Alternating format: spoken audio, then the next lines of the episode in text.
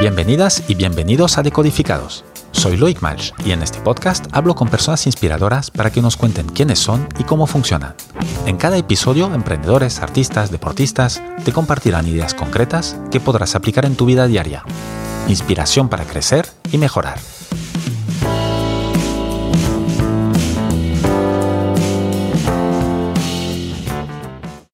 Mi invitado de hoy es Ignacio Barrientos, fundador y CEO de Do Good. Estudio marketing y ventas en la Universidad CEU San Pablo y curso su último año en la Cardiff Metropolitan University. Luego estudió en IS y ESADE, donde fue el alumno más joven de Executive Education B2B Management. Ignacio trabajó en España, Reino Unido y Alemania antes de fundar B International a los 23 años. Seis años después, en 2019, creó Do Good People, DoGood es un software que ayuda a las empresas a impulsar la cultura sostenible en toda la compañía, involucrando a todos los empleados en su estrategia de sostenibilidad. Hola Ignacio, bienvenido a Decodificados. ¿Qué tal, Loic? Un placer estar aquí. Eh, Ignacio, antes de hablar en profundidad de lo que es DoGood, de sostenibilidad y de todos los temas en los que estás tú eh, totalmente sumergido ahora desde hace unos años, me gustaría empezar Primero, por tu primera vida, si se le puede llamar así, no sé si era la primera, la segunda, la tercera, pero y empezó con, em, empezaron con una pregunta que a mí me, llamó mucho la atención. ¿Cómo se le ocurre a un chaval de 23 años con experiencia reducida por su edad en marketing y ventas fundar una compañía especializada en selección de personal para el sector industrial, si no lo he entendido mal? Súper. Eh, pues nada, año 2000, 2011 estaba trabajando en Alemania yo, eh, pues después de, estudiar y bueno, había estado estudiando, trabajando en distintos ámbitos y, básicamente pues era uno de esos españoles que había decidido que era mejor eh, intentar pues tener terreno internacional. También era un, momento complicado para España, había mucho talento, voy a decir, eh, parado y lo que ha ocurrido es que, bueno, pues hablando alemán era más sencillo, ¿no? Entrar en ese mercado laboral y era un mercado laboral muy potente. Entonces, fue tan sencillo como que yo veía por la televisión y en mis propios amigos cuál era la situación del talento en España. Mientras tanto veía a las compañías alemanas que estaban locas por encontrar eh, ingenieros, para encontrar distintos tipos de, de perfiles, ¿no? Entonces, eh, me pareció como muy sencillo el hablar con cuatro empresas alemanas y decirles, oye, que es que este problema que tenéis lo podemos solucionar con, con talento español. Y de ahí eh, pues nació ese primer salto que muchas veces me dicen, jo, qué atrevido. Digo, no, no, qué atrevido no, qué ignorante, ¿no? Porque parecía todo muy sencillo, pero nada, está Luego el diablo está en los detalles, ¿no? Sí, sí, sí, sí, completamente. Bueno, siempre, mira, fíjate que no eres el primero eh, eh, en decir justamente esto, ¿no? Si yo hubiera sabido, quizás no me meto, eh, porque si me he metido es por ignorante. 100%, y, y me ha vuelto a ocurrir, ¿no? O sea, yo creo que ahí es donde la prueba de, la prueba de ser humano es que pues he vuelto a meterme en un espacio nuevo del que sabía muy poco eh, y vuelvo a pensar lo mismo, que ahora después de cuatro años con The eh, salté por ignorante, eh, esa es la realidad. Oye, y en Vía Internacional, claro, tú te, una cosa es empezar y tener cuatro amigos y cuatro empresas que te piden a alguien y tú pues ya haces de conector, pero luego tú montaste una empresa con cara y ojos y esto ya, y en selección de personal, form, claro, ¿cómo, cómo, cómo lo montaste todo esto? ¿Empezaste tú solo y, cómo crece? ¿Cómo se te va de las manos esto? Bueno, yo convencí, convencí a un par de amigos para, para lanzarse a la aventura conmigo en, en, aquel momento y la verdad que fueron, los dos primeros años fueron tremendamente duros, ¿no? Ese hito de primer cliente, además somos pues, eh, chavales de 23 años que, que pueden tener mucha fuerza y mucha ambición, pero saben poco, ¿no? Y al final teníamos que ganarnos la confianza de, directivos que nos sacaban 20 años de experiencia y que tenían una responsabilidad grande.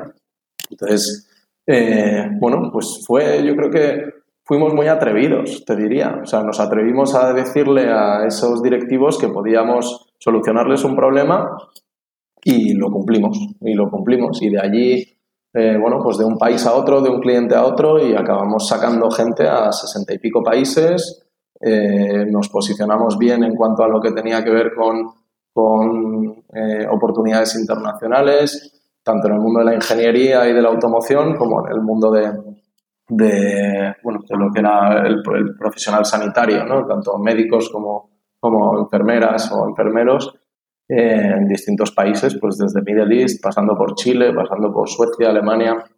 Eh, y de ahí, eh, yo creo que de una manera muy natural, el negocio fue evolucionando a que pues poco a poco nos empezaban a pedir mucha gente en España y poco a poco ya no solo hablábamos de, de procesos de selección, sino que los clientes nos empezaban a decir, oye, acompáñame a nivel estratégico eh, o cómo reestructuro el plan de compensación o sea, nos ganábamos tanto la confianza de los clientes que al final se querían apoyar en nosotros en cosas que nosotros decíamos muchas veces que quizá no, no era nuestro core, ¿no? Pero igualmente pues confiaban y bueno, pues a día de hoy International tiene, tiene 11 años y medio. Estaba mirando ahora el calendario y, y, es una compañía, pues voy a decir, madura, que funciona bien, que se autofinancia y bueno, que hace unos años pues ya está en manos de, de Leandro, que es el director general, y, que yo siempre diré que, mola mucho montar una compañía, pero mola más todavía cuando ves a la compañía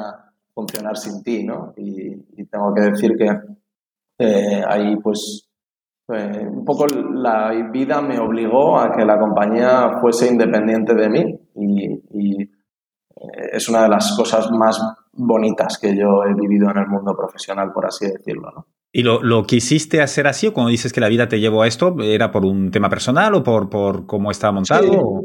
yo creo que, yo creo que o sea, hay muchos temas como, mm, voy a decir que lo primero hay, una, hay un reconocer que ya no estás, que ya no, ya no eres la mejor persona para liderar eso. Eh, creo que hay un punto que te obliga a madurar. Eh, eh, empezar a, ganarte el tiempo para, o encontrar el tiempo para dedicar a otras inquietudes, como podía ser Dugut en el, en el inicio, eh, y que el equipo de aquel entonces eh, te diese el rédito y te permitiese tú estuvieses un poco más ausente. Y luego eso, cuando digo me obligó, es porque llegó un momento que Dugut me arrastró, o sea, Dugut me agarró tanto que, que es que yo era imposible, yo ya no tenía ni un minuto más para otra cosa. Y ahí, evidentemente, eh, pues te vas dando cuenta y dices, es que aquí esto necesita una persona que esté en el momento, que le ponga el mimo, el cariño y, bueno, pues... Eh, ¿Y esta, esta, transición cómo la hiciste? ¿La, preparaste o, ya te encontraste un buen día y dijiste, oye, esto ya eh, tengo que hacer algo porque no, no, puedo? Fue, fue, muy gradual, voy a decir. O sea, yo creo que poco a poco lo vas viendo y ahí creo que es importante pues la, la, comunicación y la claridad y la transparencia que yo tuve con, con Leandro, que es a día de hoy el director general de International, y, y, también el haber trabajado juntos, el conocernos bien, el, el, confiar el uno en el otro, y, yo creo que eso es lo que ha llevado tanto a Dugut a poder, a poder nacer como a International a seguir a día de hoy funcionando muy bien. Claro, tú en, en, este periodo en, en, International, me imagino que empezando con 23 años en un sector del que poca idea tenías, eh, eh, has tenido que meter la pata unas cuantas veces, ¿no? Em, ¿Lo que más aprendiste ahí? Soy, el, soy el, mejor metedor de patas, porque eh, sí, sí, o sea, yo siempre digo, digo, es que yo no soy bueno a nada, yo soy muy atrevido, entonces... Eh, claro, hasta que no, ahora que lo veo 10, 10 años más tarde, 11 años más tarde, digo, joder, es que ahora soy atrevido, pero es que entonces era ultra atrevido, pero no era consciente de ser tan atrevido, ¿no? Y te metes en embolados, pero aprendes a salir, eh, estás obligado a ser muy autónomo, estás obligado a, a, ser muy responsable de, pues igual que me he metido en este lío, ahora tengo que salir, y si eso significa trabajar mucho, significa trabajar mucho, y a mí siempre voy a decir que me han protegido mis valores. O sea, eh, yo puedo ser atrevido, pero siempre he ido de frente, nunca he faltado a la verdad. Es decir, creo que en, unos terrenos, voy a decir, muy éticos. Entonces, creo que, creo que las relaciones profesionales y personales van de eso, van de permitirnos errar juntos y, permitir, y, seguir caminando de la mano, ¿no? Y ahí es donde creo que tenemos unas relaciones profesionales muy afianzadas en, que los clientes siempre han sabido lo que podían esperar de mí y, y no era tan importante el detalle de, de, una cosa que puedas hacer mal, sino el saber que ibas a estar ahí sí o sí, ¿no? Eso es lo que, lo que te diría. Eh, aprendizajes difíciles, eh, todo lo que tiene que ver con personas. O sea, eh, yo creo que el, el, camino del liderazgo es, eh, lo primero es infinito, eh, lo primero es que al final no sirve la misma medicina para cada uno y, y para, para, realmente trabajar con los demás tienes que estar muy trabajado o saberte trabajar a ti mucho, ¿no? Yo creo que eso es parte de lo que voy viendo, que antes eh, yo, yo voy a decir que heredé unos valores del liderazgo voy a decir que son muy teóricos o muy basados incluso en culturas empresariales anteriores, eh, incluso en, en, voy a decir, en modelos más patriarcales. Y, y, bueno, luego te metes en el mundo de la consultoría y te pueden funcionar, pero es que luego de repente te ves en el mundo del software y es que es otra cosa. Y el tipo de gente con el que trabajas es otra cosa y lo que esperan es otra cosa. Entonces, ahí sigo aprendiendo todos los días muchísimo y me, encanta, o sea, me apasiona. Y el, llega un momento, que ya lo has comentado, que, que, más o menos va en paralelo. Por, claro, tienes una empresa que funciona, internacional, eh, me imagino que, bueno, te va bien o, vives pues bien. Eh, eh, ¿Y qué, qué, qué, te pasa? ¿Por qué quieres cambiar? Pues porque, porque a veces vivir bien económicamente no significa vivir bien. O sea, yo realmente atravesaba una, una crisis de sentido espectacular y yo realmente Grupo International nació de la necesidad económica de tener que sacar las cosas adelante sí o sí eh, y voy a decir que mi etapa ahí terminó justo cuando me di cuenta de que eh, ya mi, mi autorrealización no dependía de eso, dependía de querer hacer algo trascendental, de querer ir más allá y bueno, pues volví a, redefinir mi modelo de bienestar y quizá encontré ese sentido incluso restándome otra vez pues calidad de vida en el sentido de, de tener las cosas, de estar en un status quo que más o menos están las cosas controladas. ¿Y cómo lo haces esto? ¿Porque te, vino un elemento exterior o fue una epifanía ahí que se te reveló o cómo hubo un proceso?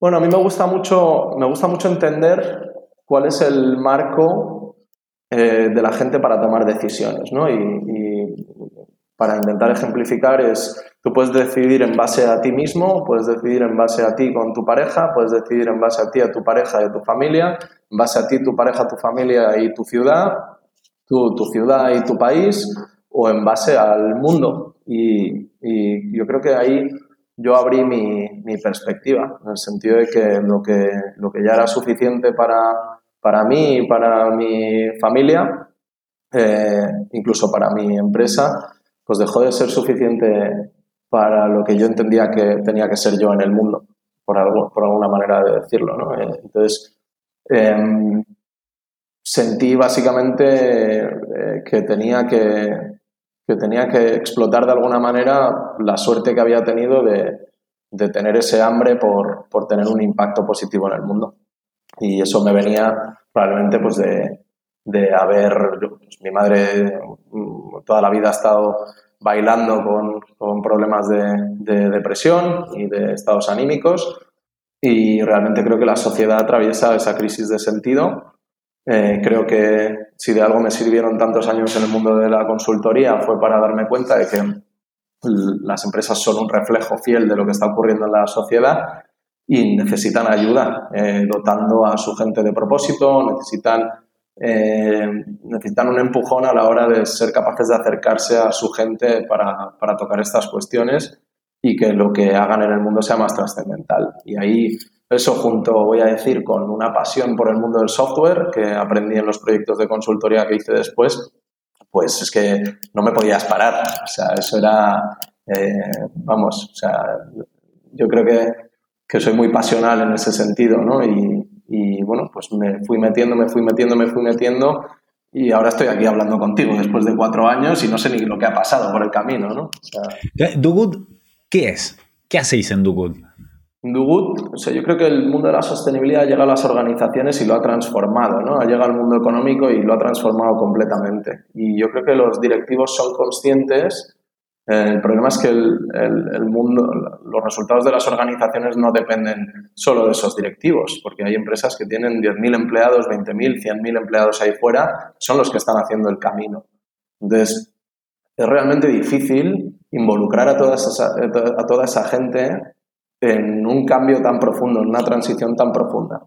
Y eso es lo que hemos intentado productizar, cómo eh, ayudamos a una organización a que su gente sea parte de esa transición cómo la formamos, cómo ayudamos a la compañía a estar más alineada y cómo evidentemente todo eso tiene un impacto económico, eh, ya no solo de manera indirecta en que la gente evolucione más rápido y entienda todo el contexto nuevo más rápido, sino que directamente pues vamos a mejorar esos, esos resultados no financieros, por así decirlo.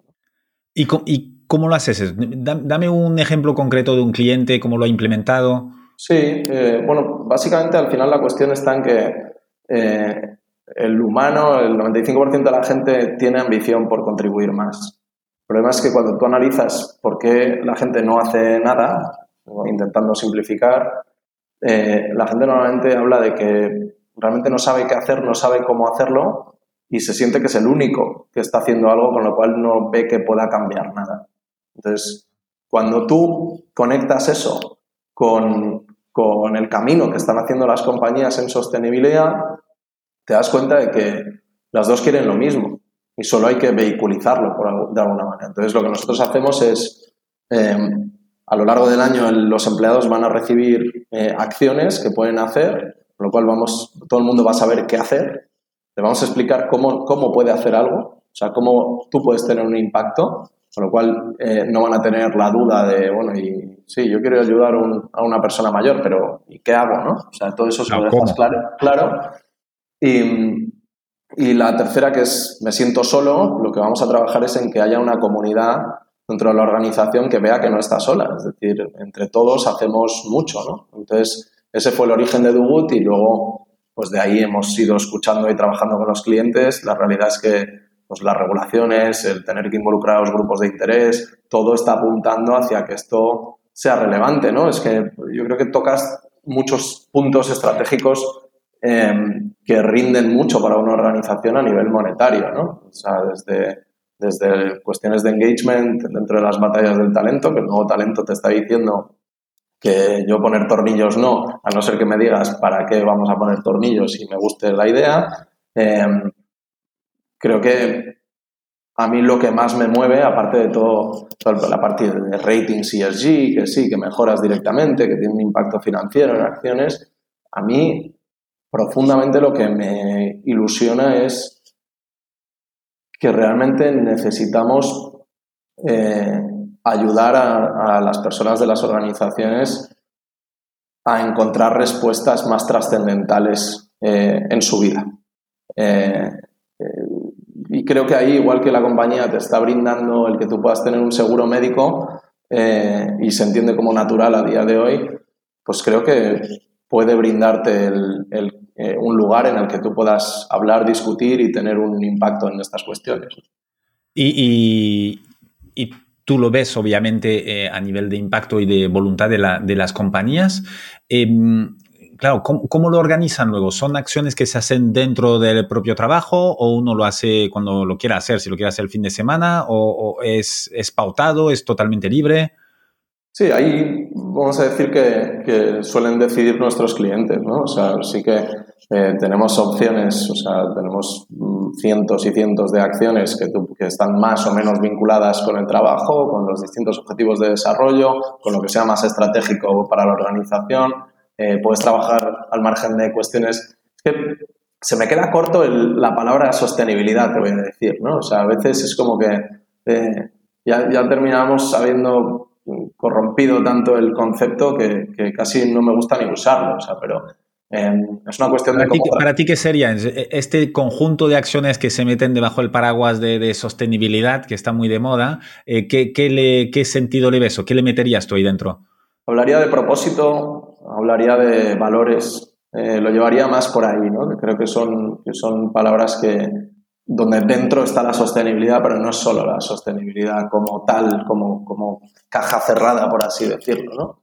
Entonces, eso es lo que intentamos impulsar. Al final, la empresa se llama Do Good y es que creo que va de eso, ¿no? O sea, creo que va de, de oye, haz cosas que puedan fomentar una sociedad, un mundo mejores. Y sostenibilidad, porque tengo que poner un nombre o propósito, y, rentabilidad, ¿cómo van de la mano? ¿O cómo han evolucionado quizás? Yo creo que rentabilidad eh, está compuesto de sostenibilidad. Es decir, si no estás, si a día de hoy eh, tu rentabilidad eh, no tiene una parte que viene gracias a la sostenibilidad, hay algo que no estás aprovechando. Y te garantizo que tienes una compañía que podría ser más rentable si le integras la palabra sostenibilidad. Eso es para mí. Es decir, ya no creo ni siquiera que, haya un merge. Es simplemente que, que tu rentabilidad no es eficiente si no está compuesta también de sostenibilidad. Ajá. Bueno, yo tengo, eh, mira, tuve aquí en Decodificados hace unos meses a Mauricio Badía, el fundador de Hanun, eh, que justamente él eh, lo tiene esto muy, muy dentro del ADN de la empresa y va hasta el punto de decir, oye, nuestro propósito, yo creo que las empresas tenemos que ser responsables cada vez que producimos algo, también de cuando se deja de utilizar este producto, somos los responsables de pensar en qué diablos hay que hacer cuando está al final de su vida útil para que no sea un trasto más, ¿no? Entonces, esto sí que entiendo que es el, pues una empresa con un propósito muy claro y con todos estos valores que, entiendo que es un poco tú lo que intentas transmitir y fomentar y facilitar, ¿no? Para, empresas eh, grandes, entiendo también, ¿no? Yo creo que nosotros lo que, al margen de, facilitar comunicación, de crear espacios o de crear comunidades, de impulsar eh, iniciativas que sean buenas eh, para el mundo, lo que intentamos es cuestionar a la gente.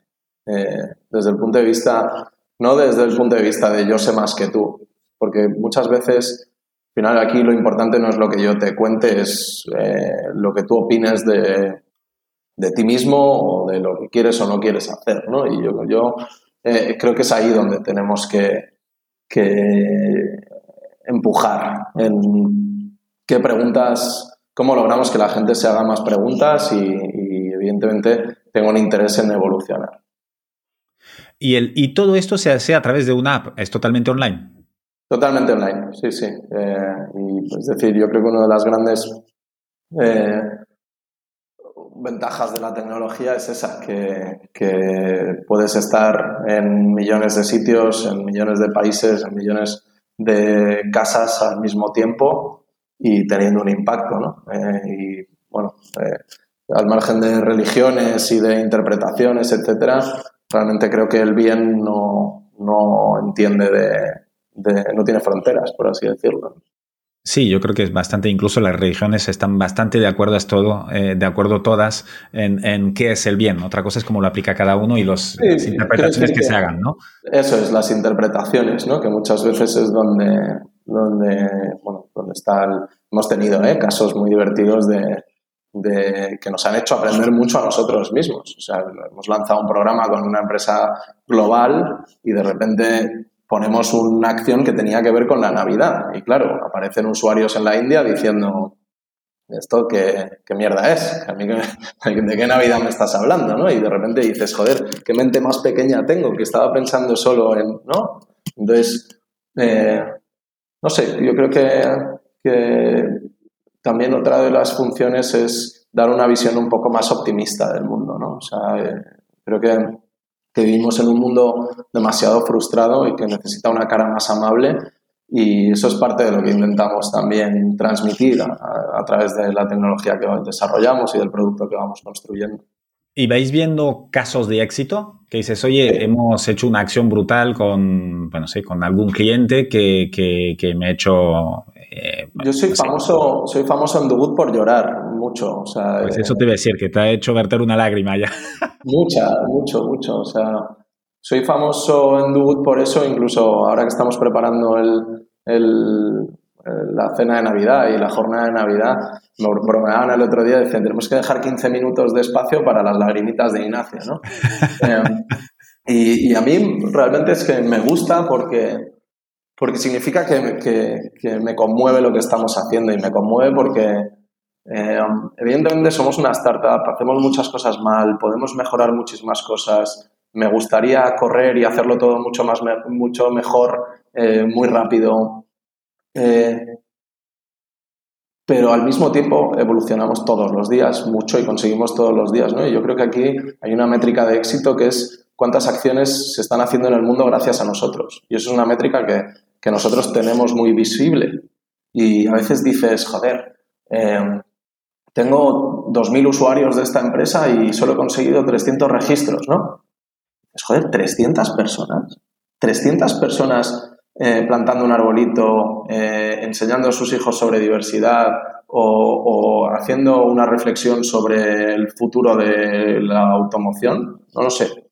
Eh, creo que es una barbaridad. Entonces, en el día a día y en la presión del mundo startup, rondas de inversión, todo problemas, porque es que al final nuestro trabajo es resolver problemas todos los días.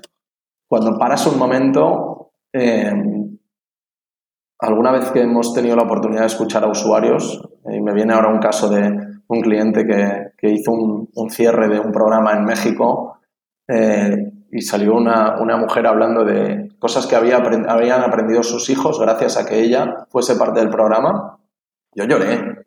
Y en ese momento sentí que había cumplido ya con, lo que yo había soñado para Dugut. O sea, dije, o sea, podría morir mañana Dugut y ya me ha merecido la pena. Y claro, pues como, como eres un eterno eh, insatisfecho de alguna manera, dices, ¿qué coño? No, ahora yo quiero llegar a, a, 5 millones de personas como esa, ¿no? Pero, pero en parte son esos momentos. ¿Y dónde estáis ahora? Que hablabas, hablabas eh, de, financiación, rondas de inversión y tal. ¿Cómo, cómo tenéis inversores? ¿Cómo, ¿Qué modelo de negocio tenéis? Sí, bueno, nosotros eh, vendemos una suscripción anual a nuestros clientes en función del número de empleados muchas veces que tienen. Em, y bueno, estamos en un momento donde yo creo que eh, llevamos cuatro años en el mercado, hemos aprendido nuestro espacio, hemos sacado conclusiones, hemos traído un producto que, nuestros clientes están renovando de manera sistemática y estamos en un momento de expansión, estamos en un momento de, que España se nos queda pequeña. ¿no? Eh, entonces, eh, bueno, pues estamos trabajando ya con, con clientes internacionales y, y bueno, el contexto es convulso, o sea, no es el mejor contexto, voy a decir, que nos ha ofrecido el mundo para, para, emprender y pensar en grande y acelerar las cosas, pero, pero sí que estamos pues, muy cerca de la rentabilidad ya y, y eso es un poco, eh, pues las decisiones estratégicas tienen que ver con, quieres liderar a nivel global, porque liderar a nivel global eh, significa meterle una barrita de, ritmo a todo tu crecimiento y eso puede ser risky también, ¿no? Teniendo en cuenta que el contexto financiero es el que es, que voy a decir que eh, la cultura del riesgo eh, española pues también es la que es, o la cultura del capital, que al final estás compitiendo con americanos, ¿no? Que juegan a otra cosa completamente. Entonces, bueno, ahí navegamos y lo que tenemos que hacer es disfrutar el camino. ¿Y tus, tus inversores son, son de aquí, de España? Em, bueno, la verdad que tenemos inversores de distintos lugares. Somos una compañía muy particular que realmente nació de pequeñas inversiones de mucha gente. Em, básicamente, como había montado otra empresa, mi, círculo eh, de clientes, de, entorno profesional, se creía que yo ya podía hacer cualquier cosa y yo les avisaba, digo, que es que esto no tiene nada que ver y no, tengo mucha idea de dónde me estoy metiendo, pero aún así se lanzaron y luego, pues poco a poco, el camino nos ha llevado a varios empresarios eh, pues que han confiado en nosotros, que tienen empresas de éxito y, han querido empujarnos, ¿no? Y eso es un poco, realmente lo que tenemos detrás son, son empresarios que, que para mí mucha, mucha de la base de, de la innovación y el emprendimiento en España eh, viene de ellos. no de grandes fondos de inversión de Venture Capital. Creo que viene de la mano de gente que tiene la capacidad de entender tu negocio, que tiene el interés por hacerlo, que se cree tu visión y que confía en ti. Y, además, en tu caso, eh, que, pues, que son clientes, me que son, si son inversores, también lo aplican en sus empresas. Sí, no todos, porque hay algunos que, realmente pues, tienen empresas quizá más, más pequeñitas, ¿no? que, donde, donde eh, quizá esto es demasiado, es matar una mosca a cañonazos, ¿no? Un poco. Eh, y también nosotros pues intentamos, intentamos trabajar todo para que sirva a un, a un cliente tipo, que quizá es más grande, pero, pero bueno, desde luego, o sea, desde luego que, que hemos, de hecho, el primer piloto lo hicimos en la, en la, empresa de un inversor nuestro y yo pensé que iba a ir todo fatal y, y fue todo fantástico y nos sirvió un poco pues para, para dar pasos, ¿no? Y, y, más o menos hasta la fecha, si lo puedes decir, eh, ¿qué, qué, cuánta, ¿cuánta inversión habéis recibido? Eh, pues ahora estamos cerrando otra ronda, nos vamos ya por encima de los 4 millones. 4 millones. Y estáis a punto de ser eh, pues rentables. Correcto. ¿Eso dependerá de, de, la, de, la, estrategia de expansión? Se, me imagino que si, si os dedicáis ahora a expander, pues la rentabilidad se va a ir un poco más lejos, ¿no? Sí, bueno, tenemos un modelo de crecimiento, eh, al final trabajamos con empresas muy grandes, entonces son procesos de venta muy largos y nuestra rentabilidad está no en vender una prueba de concepto o en vender en una empresa en un país, sino realmente en expandirnos a nivel internacional. Y eso hay que entender financieramente que lleva tiempo, básicamente. Entonces, eso es un poco donde estamos ahora, ¿no? Que después de, de esta primera fase, pues eh, voy a decir que hemos sacado las conclusiones, hemos entendido el modelo de ser rentables, cómo crecer eh, y tenemos muchos clientes haciendo esas expansiones internacionales. Y esto de inversores, leí una cosa tuya, me parece, a ver, a ver, si, es, a ver si es verdad, eh, que, comentabas em, al terminar, bueno, algo que le preguntaste al terminar una reunión con un fondo de inversión riesgo español, Em, que te preguntaban cuál creías que era el, digamos, el mejor siguiente paso que se podía dar para, ver si tenía sentido para ellos invertir en Do Sí, em, que nos fuésemos a dar un paseo, supongo que leíste. Sí, eso mismo. Em, sí, es, una crítica ¿eh? y a veces me da mucho miedo eh, porque yo no he sido, yo yo no he llevado un venture capital, no tengo esa experiencia pero mi, mi, experiencia de usuario del otro lado es que, es que se, habla, se pregunta muy poco y, no se pregunta lo que, lo que creo que tendría sentido preguntar. Eh, y yo entiendo que hay modelos de riesgos que ellos tienen que minimizar, que tienen que elegir dónde entrar y dónde no, pero he, he, gastado demasiado tiempo hablando de cosas que creo que no iban a ningún lado y creo que eh, tomar la decisión de invertir o no en Dugut, por ejemplo, no sé, que me parecía que tenía más que ver con hablar de otras cosas y de otra manera, ¿no? Y eso es, eh, creo que cuando estás en early stage, em, no tiene quizá, o sea, es difícil que puedas sacar conclusiones en una reunión de 15 minutos eh, haciéndome tres preguntas de una checklist. No, no, no, es decir, mi respuesta, eh, las respuestas que estás buscando podrían ser eh, una catástrofe. Eh, o sea, quiero decir que a veces, dependiendo de por qué hago las cosas y de qué quiero hacer y qué estrategia tengo detrás, em, lo que estoy haciendo tendrá sentido o no tendrá sentido. Y creo que no se entra ahí, creo que no se entra ahí suficiente. Creo que Se entra bastante en, suficiente en, en el propósito, ¿no? en el por qué se hacen las cosas. En estrategia, ya no en el propósito, sino en, oye, ¿y por qué, por qué tienes 14 personas en, producto y no tienes ninguna de ventas durante dos años? ¿no? Eh, porque creo que a veces, si tú has ¿Así empezaste tú? No, no, es un ejemplo, es un ejemplo de decir, eh, hostia, Loic, tío, no tienes, no tienes eh, un crecimiento de revenue por 7, ¿no? Y resulta que es que Loic decidió que iba a estar dos años haciendo pruebas de concepto sin intentar vender porque quería robustecer su producto porque cree que a cuatro años vista va a ser más rentable.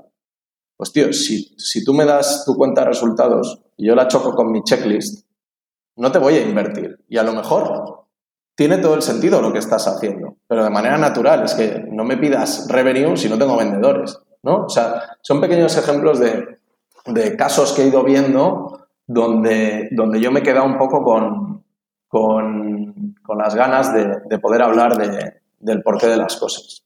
¿Y no, ¿Y no, te abren esta puerta? Eh, bueno, yo creo que hay un, hay un funcionar bastante particular dentro del Venture Capital.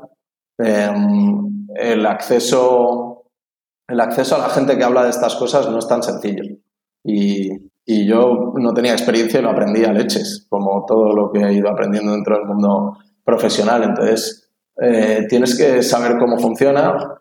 Eh, y el problema es que mientras muchos emprendedores aprenden cómo funciona, mueren por el camino y mueren grandes proyectos que podrían cambiar la situación de España en el mundo. Eso es lo que me parece una pena. Y yo creo que hay una gran oportunidad. El Venture español se está desarrollando mucho y hay que agradecerlo y hay que agradecer a todos los que están atreviéndose a invertir en Venture y liderando todo esto. Yo solo tengo una frustración dentro de decir, joder, nosotros somos supervivientes, pero hay mucha gente que merece la pena, incluso probablemente más que nosotros, que se está quedando por el camino porque creo que no se hacen las preguntas eh, adecuadas. Sí, va, va muy alineado con también el escoger bien sus inversores que me comentaba eh, Natalia, Natalia Valle de Plant on Demand, que había tenido dificultad no solo para encontrar dinero, que ya de por sí es difícil, eh, sino para encontrar dinero con alguien que tuviera unos valores similares a la empresa, ¿no? Em, que esto, y esto a medio plazo es casi tan importante como la cantidad de dinero que van a poner.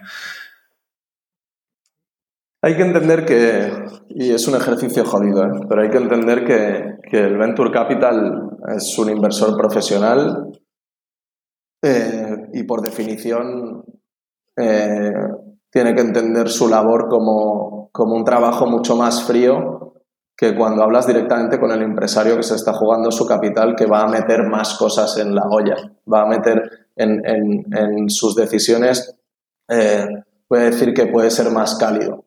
Y tienes que ser consciente a veces de que el emprendedor necesita para ser eficiente ese calor. Eh, a veces la aproximación profesional del Venture Capital eh, puede ser lo que creen que es eficiente porque creen que es su rol, pero te está perjudicando. Eh, y a lo mejor te está lastrando. y con esto te pongo ejemplos también que es eh, hay una gran diferencia entre que a mí me llame uno de mis inversores grandes que se está jugando mucho dinero cuando me quedan dos meses de runway y puedo quebrar la compañía.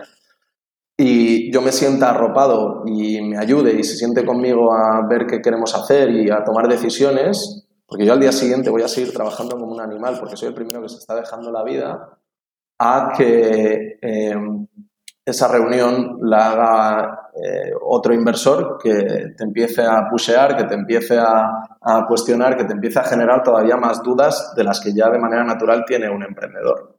Porque eso es lo que puede significar el adiós de la compañía. Y, yo creo que es ahí, yo creo que es ahí donde yo he tenido mucha suerte, mucha, mucha suerte de dar con gente que, que ha sabido estar ahí, que no ha tenido ni una mala palabra, que cuando se ha puesto feo ha sido cuando más ahí han estado. Y yo de verdad te digo que, tengo más presión por, por, porque quiero que a ellos les salga rentable haber confiado en mí que por la propia que pueda tener de mi propio beneficio. Y eso lo digo de todo corazón. Ignacio, eh, eh, veo que no, casi no has parado de formarte eh, y, me imagino que lo que no sale, aparte de las leches que te has ido dando, has intentado seguir formación más, más reglada, digamos, la última en, Executive Management en 2021. ¿Cómo, ves tú la formación? ¿tienes, ¿Sigues ahí un, un, método, te vas apuntando a cursos cada X años o sigues, lo haces de manera muy proactiva?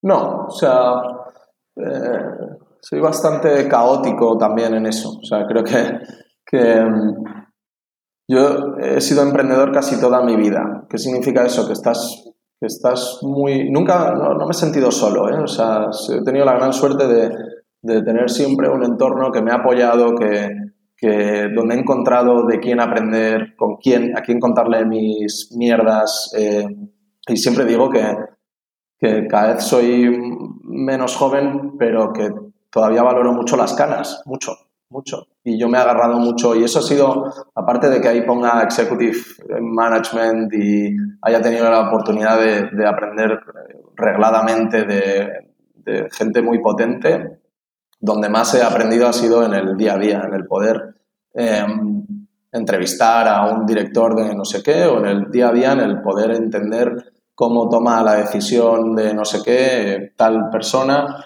Entonces, ha sido muy así. Em, te voy a decir que casi por, porque esa curiosidad me era necesaria para sobrevivir. Entonces, eh, Dugut está donde está hoy por haber tenido esa filosofía de, saber que no sabemos casi de nada y, que hay gente ahí fuera que es la que sabe, que es la que si escuchas a cinco del mismo terreno que saben más que tú, eh, vas a sacar denominadores comunes que son mucho más relevantes que lo que tú crees a día de hoy. Y eso es, eso lo tengo claro. Totalmente. Bueno, al final muchas de las formaciones eh, tienen que ver con esto, ¿no? Es escuchar a gente y participar con gente y rodearte de gente que sabe y, ya con esto, pues ya, y con el feedback, si puede haber feedback, eh, aunque la educación es un poco eh, anticuada en este sentido, pues aprendes mucho mejor y más rápido. Descubrí, creo que hice una, o sea, tuve una evolución de lo que es la educación como muy interesante en el sentido de que hay, un momento donde yo he fundado una empresa y ya es rentable y me meto en, un programa de SADE por casualidades de la vida y ahí descubro que, soy un ignorante eh, increíble, ¿no? Y digo, joder, todo lo que me queda, ¿no? Y de repente eh, me, meto en otro embolado y, aprendo todavía más y cada vez te das cuenta de que, joder, que estás desbloqueando niveles de reflexión cada vez más altos y luego ya descubres la filosofía y, te olvidas del y te olvidas del management. Sí, sí, total. Oye, ¿tiene que ver esto, el, el o qué rol ha tenido el hecho de tener doble cultura? Tú eres eh, eh, eh, cántabro austríaco en tu, en tu evolución personal y profesional. ¿Qué crees? Bueno, ya empezaste casi diciendo una de las cosas, como yo hablaba alemán, pues ya me era más fácil, eh, entonces esto ya te vino ahí casi de regalo, em, pero ¿qué, ¿qué, más influencias ha tenido? Yo creo que es, eh, esta mañana desayunaba con, con, María, con una buena amiga, eh, que es súper inspiradora, y ella me decía, dice, tío, es que cuantos más idiomas hablas y cuantas más culturas conoces, eh, más plástico es, es, tu entendimiento de todo, ¿no? Y, yo creo que eso va por ahí, ¿no? O sea, eh, yo soy hijo de una madrileña y de un catalán, eh, que la familia de mi madre afincada, voy a decir una parte en Austria, la otra parte en, en Cantabria. crezco trilingüe en el sentido que hablaba catalán en casa con mi padre, español con mi madre y en el colegio hablaban alemán. Y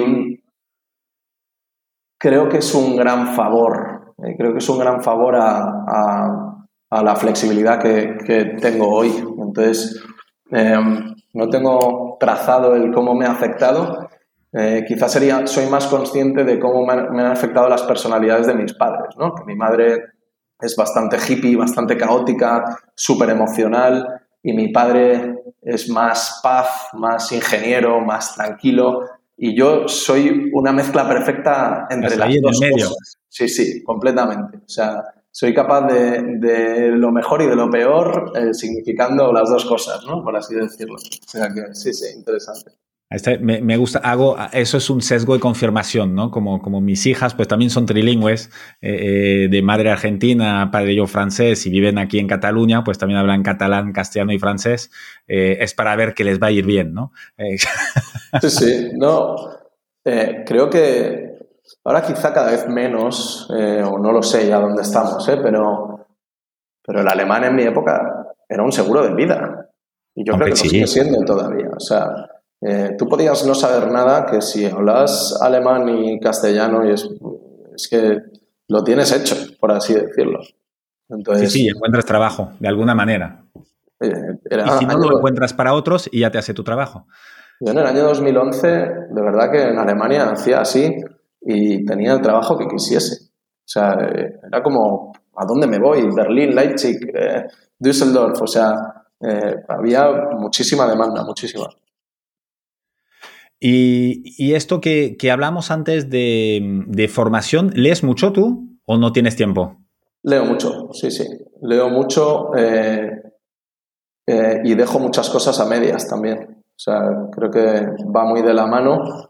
Eh, me permito, o sea, utilizo mucho la, he utilizado mucho la disciplina dentro de mi vida profesional. Me ha dado un grandísimo resultado eh, en formato del supuesto éxito, que es eh, pues el sacar proyectos adelante, eh, pero también ha tenido un coste en mi vida y en mí, que es,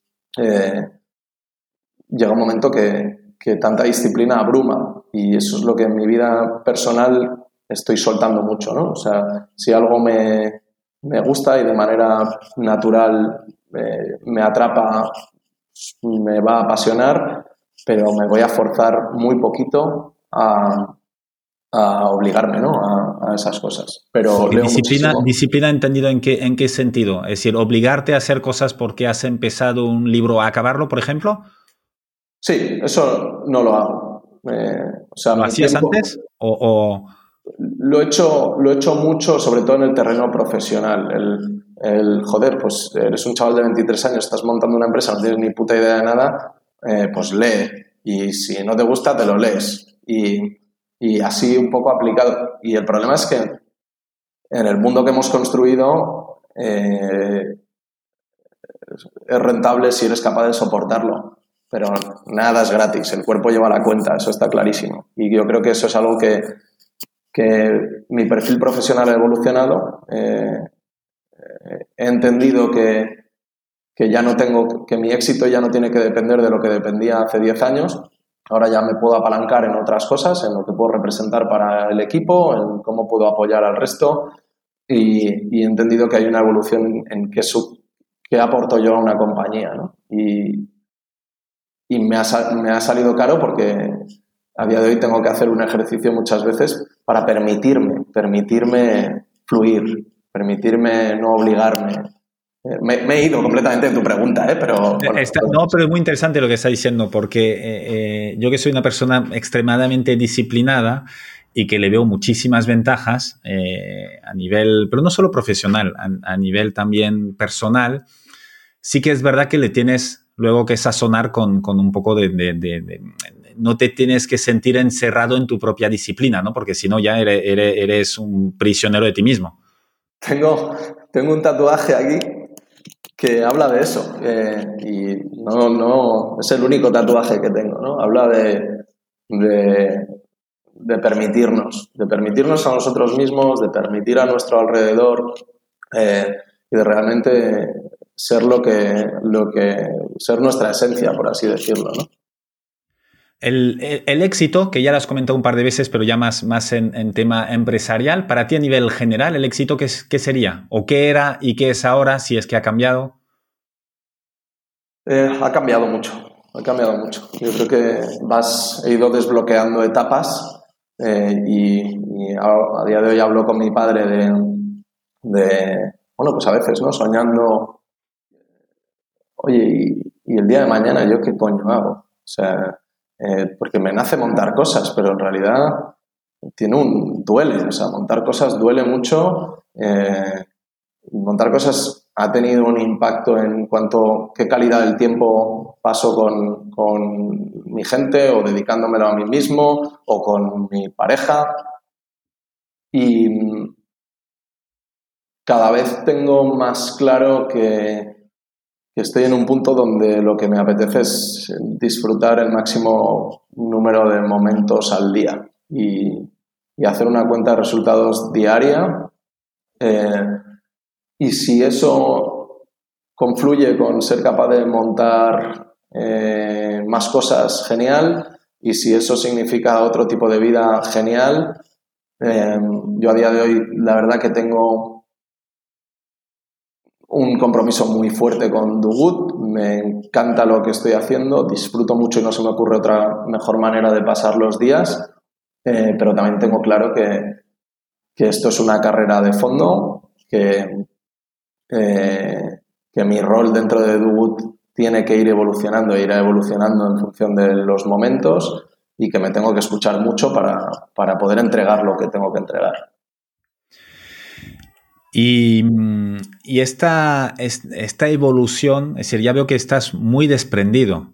Eh, eh, y el, eh, esta cuenta de resultados diaria, ¿la haces? ¿Utilizas tu disciplina para hacerla? ¿O, tienes un, método, una técnica, o lo tienes ahí muy marcado? ¿O es natural? No, o sea, creo que ya me conozco lo suficiente como para entender cómo montar mi agenda para, para poder sonreír casi todo el rato y para poder gastar bromas casi todo el rato, aunque nos estemos jugando la vida.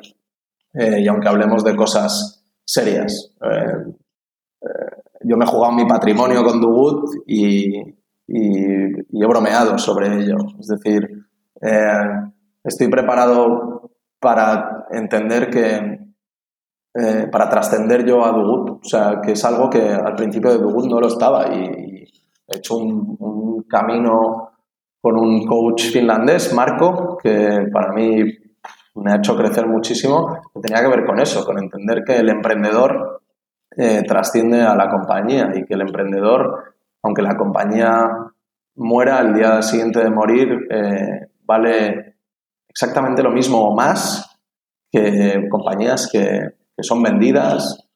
Eh, y también creo que, a lo mejor vuelvo a sonar ególatra, ¿eh? pero también creo que muchas, que, hay grandes,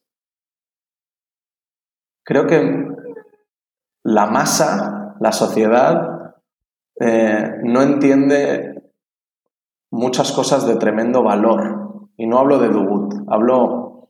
Eh, es curioso, y esto no es mío, esto lo, escuché de, un podcast de Rafael Lechowski que me inspira muchísimo. Dice, ¿Cómo puede ser que tantos, tantos artistas eh, no fuesen reconocidos en sus tiempos? Y tiene mucho que ver con que muchas veces los tiempos de los genios no están preparados para entender a esos genios y los entienden mucho después, ¿no? Entonces, eso creo que también para un emprendedor es un consuelo. A veces el, ser consciente de que te puedes, de que adelantarte el mercado y quebrar una startup puede significar que eres un puto genio, ¿sabes? O sea, bueno, hay que tener cuidado. Puede ser, puede funcionar así o puede, o puede eh, también hacerte que seas más lazy, ¿no? O complaciente, dependiendo, dependiendo cómo, cómo tengas la, auto, la autoconfianza, ¿no? Yo creo que sí, o sea, no sé, tampoco, o sea, yo la verdad que los emprendedores que conozco voy a decir que, que la gran mayoría son gente que, que, he visto que está bastante trabajada y que, y que al revés pecamos más de castigarnos que de ser autocomplacientes. Eh, seguro que hay vagos, seguro que hay jetas, pero hablando en términos genéricos, creo que es más, eh, creo que nos castigamos más de lo que nos, de lo que nos, voy a decir, acariciamos, por así decirlo. Sí, bueno, es que casa poco eh, acariciarse y, no trabajar y montar una empresa. No, no, suele ir muy de la mano esto. Em, cuando dices que ha sido, te ha ayudado mucho, Marco, tu, coach finlandés, em, ¿por qué fuiste a buscar un coach? ¿Es reciente o cuándo, fue eso? un, un, año, yo creo. Em, nada, fue la vida, la vida. Marco, yo le conocí por, por bueno, voy a decir, eh, un rollo de startups que me metí, de temas de advisory y no sé qué. Y Marco me dijo, Ignacio, em, realmente yo miro tu empresa, tío, y todo va hacia donde creo que tiene que ir. Dices que yo no, no puedo decir, soy directivo de una compañía y no te puedo decir gran cosa de cómo estáis haciendo las cosas. En cambio, creo que lo que mejor eh, le puedo aportar yo a Dugut es eh, estar ahí para ti y, y ayudarte a ti en tu viaje. Y, bueno, pues Marcos un tipo muy formado en ese sentido, es, coach, que la verdad que a mí me sonaba... Eh, bueno, yo he hecho mucho experimento ¿eh? de coaching, de tal, creo, me gustan las personas. He ido a 200 psicólogos y, no me ha ayudado mucho. Eh, y luego he hablado con gente que no era psicóloga y me ha ayudado muchísimo. O sea, creo que hay mucha... creo que merece la pena explorar por ahí. Y Marco, dejándome hablar 55 minutos cada tres semanas poniéndome a hablar y dirigiéndome con preguntas, mm, ahora con perspectiva, no sé cuántos meses más tarde, eh, me doy cuenta de que estoy en otro, en otro sitio, de que sufro por cosas, em, que sufro por muy pocas cosas.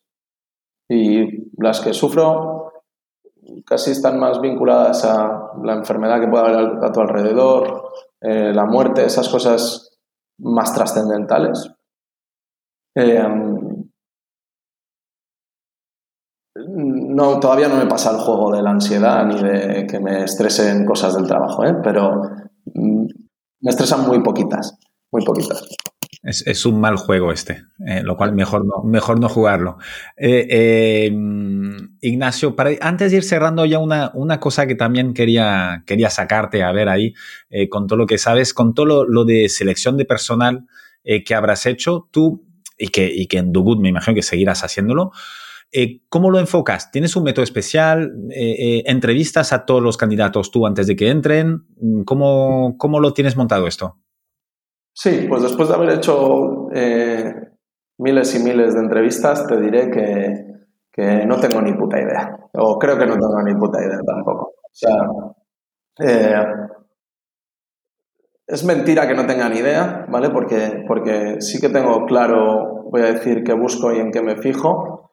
Eh, sí que a día de hoy entrevisto a todo el que entra en, en Dugut, pero no le entrevisto desde una perspectiva, voy a decir, técnica, eh, le entrevisto más desde una perspectiva cultural y, y voy a decir confiando mucho más en, en, la gente, haciéndole un proceso mucho más bidireccional y haciendo a la persona consciente de que, de que no tiene sentido engañarnos, eh, diciéndole qué mola de debut y, y, dónde puede sufrir y también haciéndole responsable desde el primer momento del paso que toma. O sea, debut eh, Tienes, en Dugut sabe todo el mundo cuándo, eh, hasta cuándo tenemos dinero, eh, qué tiene que pasar para que sigamos. Eh, y hemos estado en situaciones jodidas. Y aquí hay gente con familia y hay gente y no se ha movido nadie. Y creo que eso viene desde la selección, desde cuando tú eres franco con la gente y cuando, cuando le dejas también ser parte de donde se mete. Eh, la parte técnica no me meto yo. ¿Y les permites que te entrevisten para sacar más información de Dugut, de cómo es y todo? Eso es, eso es. Eh, cada, en las entrevistas que yo hago, eh, hago una ventana de preguntas, que normalmente también soy famoso por preguntar cosas raras, incluso a veces me meto en sitios, en, en, sitios donde no te quieres meter y después doy una ventana para que, para preguntar, para que me pregunten con total honestidad y, respondo con total honestidad. Em, y yo también vuelvo a una cosa que has dicho al inicio, eh, las personas de una empresa, eh, pues siempre es lo, parece un tópico, ¿no? Pero es así, es decir, son las que hacen la empresa al final, lo cual más vale seleccionarlas bien. 100%. Y, es una de las cosas que cuanto más eh, mayor te haces, más cuenta te das también. Eh, valoras mucho más eh, la experiencia, la lealtad, la humildad, le das mucho más a la gente en general. Y, de hecho, nosotros tenemos un gran reto, tenemos un gran reto. O sea, yo siempre digo, yo sueño con, con no con, ver cómo mi equipo me, adelanta por todas partes y me hace inútil, eh, en, el sentido de, en el sentido bueno, de decir, joder, eh, quizá mi rol tiene que evolucionar y tengo que estar dejar de estar en cosas que a día de hoy estoy eh, y me apetece me apetece mucho. Hombre, eso es el objetivo último, ¿no? Eh, eh, creo yo, que formar a gente que, bueno, que casi te da una patada, ¿no? Para que tú puedas hacer otras cosas. Sí, sí, sí, total, total. Ignacio, de todo lo que lees, ¿qué nos recomendarías? Puede ser de todo, ¿eh? puede ser de, los miles de libros de business que leíste cuando tenías 25 ah. años a cosas de filosofía y más cosas personales de ahora. Cada vez leo menos business y más filosofía. yo, para mí, el artesano de la calle Oviedo, de Rafael Lechowski. Eh, creo que si te llega en, el momento adecuado de tu vida, te puede significar mucho. Y, a mí me significa mucho. Eh, no, yo no tengo mucho eh, posicionamiento, voy a, es decir, soy capaz de leer cualquier cosa e inspirarme por cualquier posicionamiento. Creo que cualquier cosa que rompa los esquemas eh, te cuestiona ¿no? y te hace preguntarte cosas y creo que es ahí donde se crece.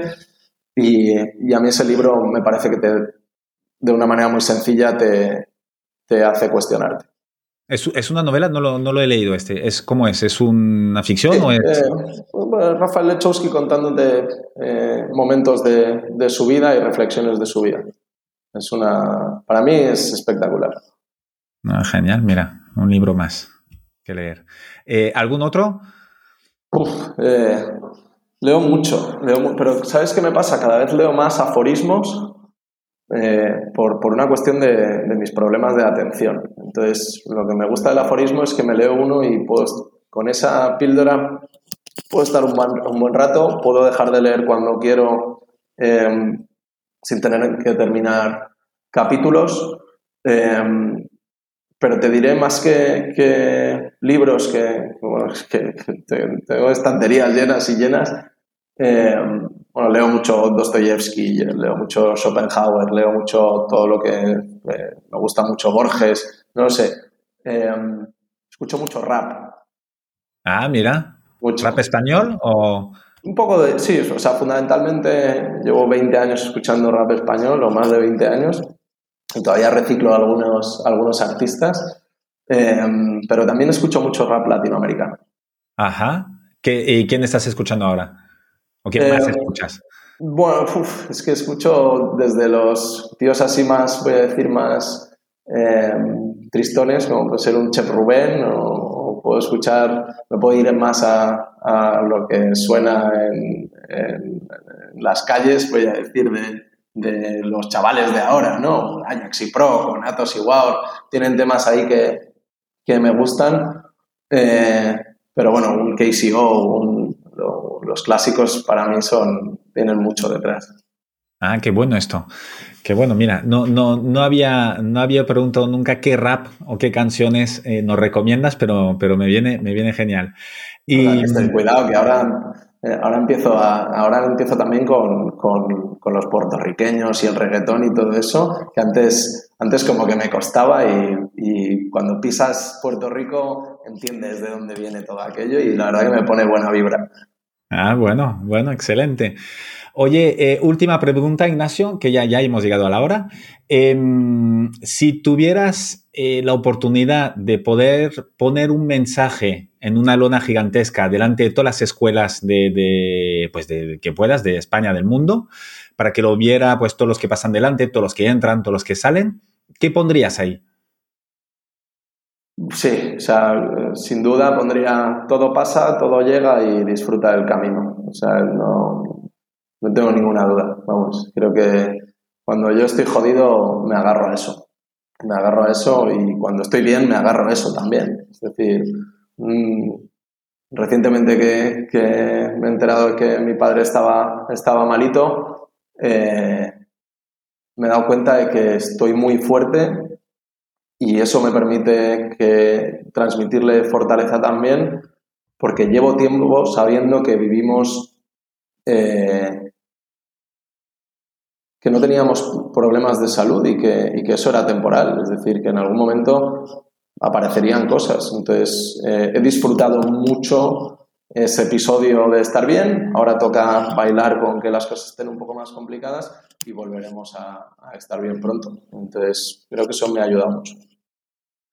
Me parece una fantástica manera de acabar. Te agradezco muchísimo el, tiempo, la transparencia y la honestidad en compartir tu, pues, tus momentos en, en Do Good. Y, si quieres añadir alguna cosa. Nada, Loic, que eres un genio, que muchas gracias por hacer lo que haces, que espero que, que salga alguna reflexión interesante de este rato y que cualquier cosa aquí me tienes también. Y, y bueno, que evidentemente creo que detrás de lo que haces hay mucha sabiduría también y yo me ofrezco a entrevistarte un día a ti, que sería bueno escucharte. Cuando quieras lo hacemos al revés. Muchas gracias, Ignacio. Un abrazo, Loic. Chao. Muchas gracias por haber escuchado este episodio hasta el final. Te quiero pedir una cosa más antes de que te vayas. Puntúa el podcast y ponme un comentario. Te tomará solo un minuto y me ayudará un montón para poder continuar con más entrevistas inspiradoras. Hazlo ahora, que ya sabemos todos lo que pasa cuando lo dejamos para más tarde. Es muy fácil, se hace desde la cabecera general de Decodificados en Spotify, Apple Podcast o cualquier otra app donde estés escuchando este podcast. Nos vemos en el siguiente episodio. Mientras tanto, sé feliz y cuídate. Un abrazo.